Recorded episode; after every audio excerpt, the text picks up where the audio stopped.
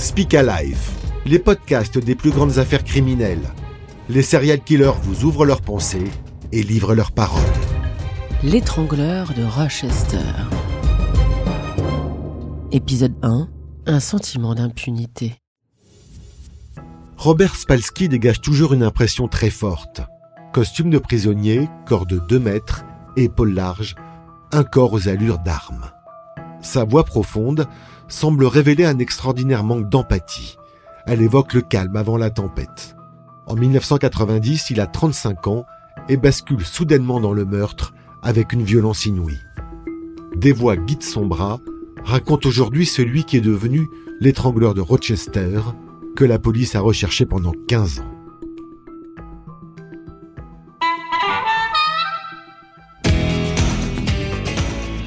Bonne année, bonne année à tous Ce 31 décembre 90, c'est la fête à Rochester, une ville de 300 000 habitants au nord de New York. Pour la nouvelle année, les bars du centre-ville sont pris d'assaut. L'ambiance y est insouciante. Pourtant, à quelques centaines de mètres de là, un drame terrible est sur le point de se produire. Maureen Armstrong, une jeune prostituée de 24 ans, reçoit un client dans son appartement. Cet homme, Maureen le connaît.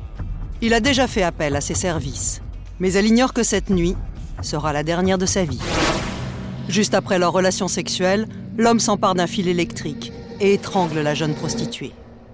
À cet instant, Rochester ne se doute pas qu'un tueur vient de frapper pour la première fois. Maureen Armstrong est la première victime de celui qu'on va bientôt appeler l'étrangleur de Rochester.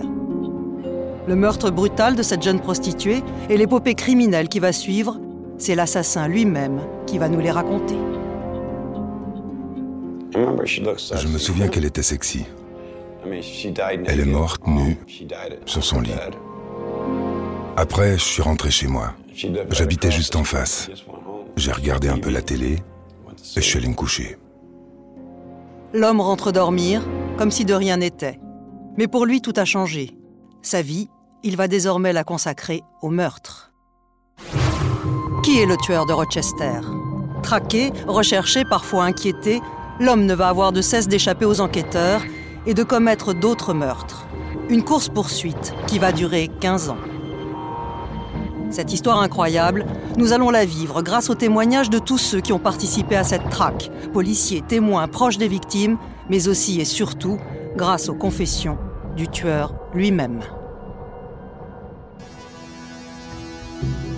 La ville qui a servi de décor au tueur en série, la voici, Rochester, au nord des États-Unis. Drogue, violence, homicide, l'ancien bassin industriel est aujourd'hui sinistré. Depuis les années 80, la ville affiche des chiffres records en matière de criminalité. Et pour l'officier de police Eric Paul, l'année 91 commence plutôt mal. Le 1er janvier, dans l'après-midi, il est appelé pour une affaire de meurtre dans le quartier d'Edgerton, le plus dangereux de la ville. Ce quartier a toujours été un haut lieu du crime. Beaucoup de drogue et de prostitution. Aujourd'hui, ça a changé un petit peu. Ils ont détruit certains vieux immeubles pour construire des logements neufs. Mais le voisinage est sensiblement resté le même. C'est toujours un quartier très actif pour la police. On doit intervenir très souvent. Ce 1er janvier, des voisins viennent de prévenir la police. En arrivant sur les lieux, le lieutenant découvre dans un appartement le corps de Maureen Armstrong. Elle est retrouvée nue sur son lit, étranglée avec un fil électrique.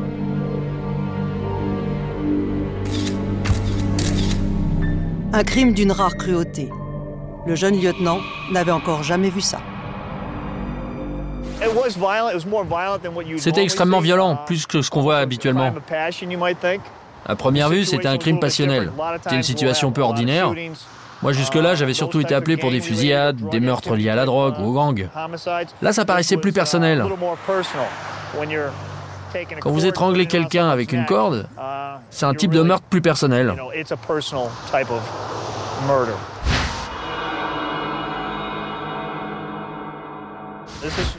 C'est le genre de scène de crime qui vous marque pour longtemps. Alors, qui a tué la jeune prostituée? Règlement de compte? Crime passionnel? Meurtre sexuel Au premier jour de l'enquête, le mystère est total. Pour en savoir plus, La police interroge les proches de Maureen, comme Mélanie, sa sœur aînée. Je suis arrivée et j'ai vu les rubans jaunes de la police, des caméras, des ambulances. Toute la journée, j'avais eu ce pressentiment horrible. Je savais que quelque chose de terrible était arrivé. Mélanie a vu sa sœur basculer dans la drogue et la prostitution, mais dans le quartier, elle ne lui connaissait aucun ennemi. Elle souriait tout le temps. C'était la personne la plus gentille du monde. Elle adorait s'amuser. Je me suis dit que le type qui a fait ça était un malade. Un meurtrier, sans mobile apparent. Aucune trace de vol dans l'appartement. Pour les enquêteurs, la mort de la jeune prostituée est une énigme. Elle semble avoir été tuée sans raison. Quand je l'ai tuée, j'étais dans un état second. Je n'avais pas de motivation particulière. Ce n'était pas pour le sexe ou quoi que ce soit. Je l'ai tué comme on tue un insecte, sans regarder en arrière. Je n'y ai plus pensé par la suite. Je n'y pense jamais. Pour Eric Paul, l'enquête s'annonce complexe. Maureen Armstrong était une jeune prostituée, accro au crack. Chez elle, les allées et venues étaient nombreuses. Sur la scène de crime, le policier ne récolte aucun indice. Mon boulot a été de faire une enquête de voisinage. J'ai parlé avec le plus de témoins possible, vérifié qui était entré dans l'immeuble, et les identités, des choses comme ça. Les premiers jours de janvier 91, les policiers multiplient les interrogatoires. Mais dans le quartier d'Edgerton, personne n'a rien vu, rien entendu. Les enquêteurs ne disposent d'aucune piste, aucune trace d'un possible suspect. Et pourtant, ce jour-là, l'assassin de Maureen Armstrong, les policiers vont l'interroger. Le meurtrier vit juste en face du domicile de la victime, dans cet immeuble de briques rouges. Il a 37 ans et sans emploi. Il s'appelle Robert Spalski. Le jour où la police est venue me poser des questions, ça m'a un peu calmé. Je me suis dit, t'as un problème, mec. Tu viens de tuer quelqu'un que tu aimes bien. T'as un sérieux problème. Quand la police frappe à sa porte, Robert Spalski reconnaît avoir été un client de la jeune prostituée, mais il jure ne rien savoir de plus. Les policiers s'en contenteront. Moi, je ne l'ai pas rencontré. Mais des collègues l'ont interrogé. Il leur a dit qu'il n'était au courant de rien, ils l'ont cru et ils l'ont laissé tranquille. Ce jour-là, la police de Rochester avait le coupable sous la main. En le laissant s'échapper, les enquêteurs ignorent que l'homme ne va pas tarder à frapper de nouveau et qu'il va devenir un tueur en série redoutable. Car en janvier 91, son parcours criminel ne fait que commencer. C'est dans la prison de Great Meadows, au nord de l'État de New York, que nous avons rencontré Robert Spalski. Les mains dans les poches et le sourire aux lèvres, pour ce tueur en série qui pendant 15 ans s'est joué de la police. 15 ans pendant lesquels ce colosse de près de 2 mètres a étranglé et battu à mort des hommes et des femmes qui croisaient son chemin, pour le simple plaisir de tuer. Quelque chose m'a ordonné de tuer ces gens. Je ne me suis pas réveillé un matin en me disant que j'allais les tuer. Mais c'est ce que j'ai fait. J'entends des voix. Je les entends. Je suis possédé. C'est comme si j'étais possédé par le diable. Vous savez, ces voix, elles me disent, tue cette personne. Je ne sais pas d'où elles viennent. Tue cette personne, tu peux le faire.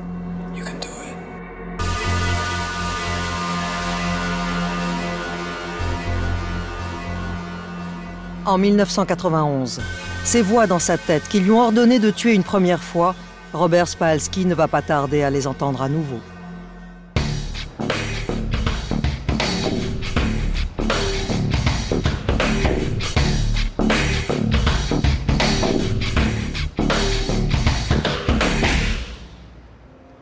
En juillet 91, six mois après le meurtre de Maureen Armstrong, la jeune prostituée, ses pulsions meurtrières le reprennent le tueur va frapper une deuxième fois.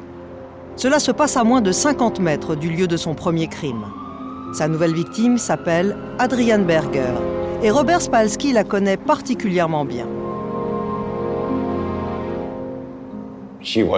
Adrienne était ma petite amie. On avait fumé du crack tous les deux. On venait de faire l'amour et ça a recommencé.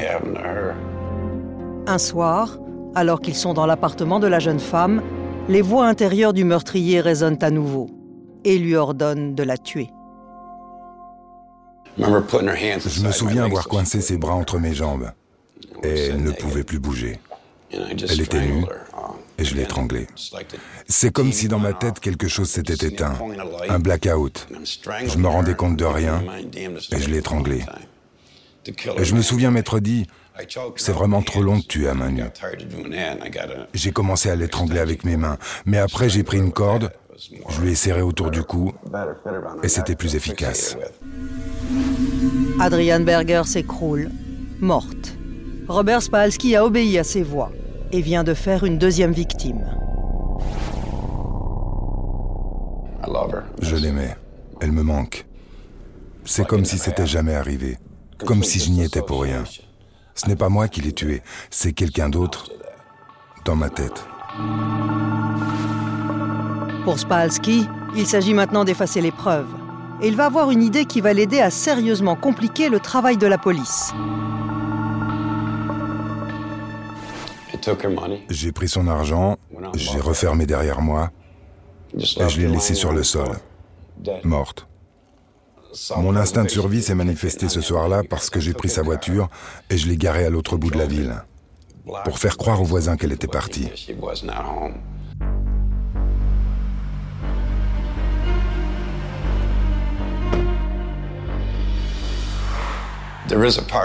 Il y avait une part de moi qui voulait s'en sortir, brouiller les pistes pour la police. J'essayais de me protéger de ce que j'avais fait. Je commençais à comprendre que j'avais un problème. Mais Robert Spalski va avoir de la chance. Le corps d'Adrian ne sera retrouvé que quatre semaines plus tard. Un délai qui va s'avérer providentiel pour le tueur. Ce jour-là, le lieutenant Gerald Smith effectue une patrouille dans le quartier. Trois voisins de la victime m'ont accosté alors que je patrouillais dans le quartier. Ils m'ont dit qu'ils étaient inquiets pour une de leurs voisines. Ils ne l'avaient pas vue depuis plusieurs jours. Sa voiture avait disparu, ce qui était inhabituel. Et malheureusement, ils avaient senti une odeur étrange émanant de son appartement. Je suis entré dans l'appartement et j'ai trouvé le corps à l'intérieur. Elle était allongée sur le ventre, en état de décomposition. Le corps d'Adrian Berger est dans un tel état de décomposition que la thèse du meurtre n'est pas retenue. Aucune enquête criminelle n'est donc lancée. Officiellement, la jeune femme est morte de cause indéterminée. Et c'est son petit ami de l'époque, Robert Spalski lui-même, qui vient identifier le corps. Quand ils ont retrouvé le corps des semaines plus tard, il était vraiment décomposé. Il y avait des mouches dans la chambre, c'était répugnant. Il faisait très chaud cet été-là, très chaud, alors elle s'est décomposée très vite. Six mois après avoir été interrogé au sujet du meurtre de Maureen Armstrong, Robert Spalski échappe de nouveau à la police, cette fois faute d'enquête. Un sentiment d'impunité qui va le conduire à frapper de nouveau.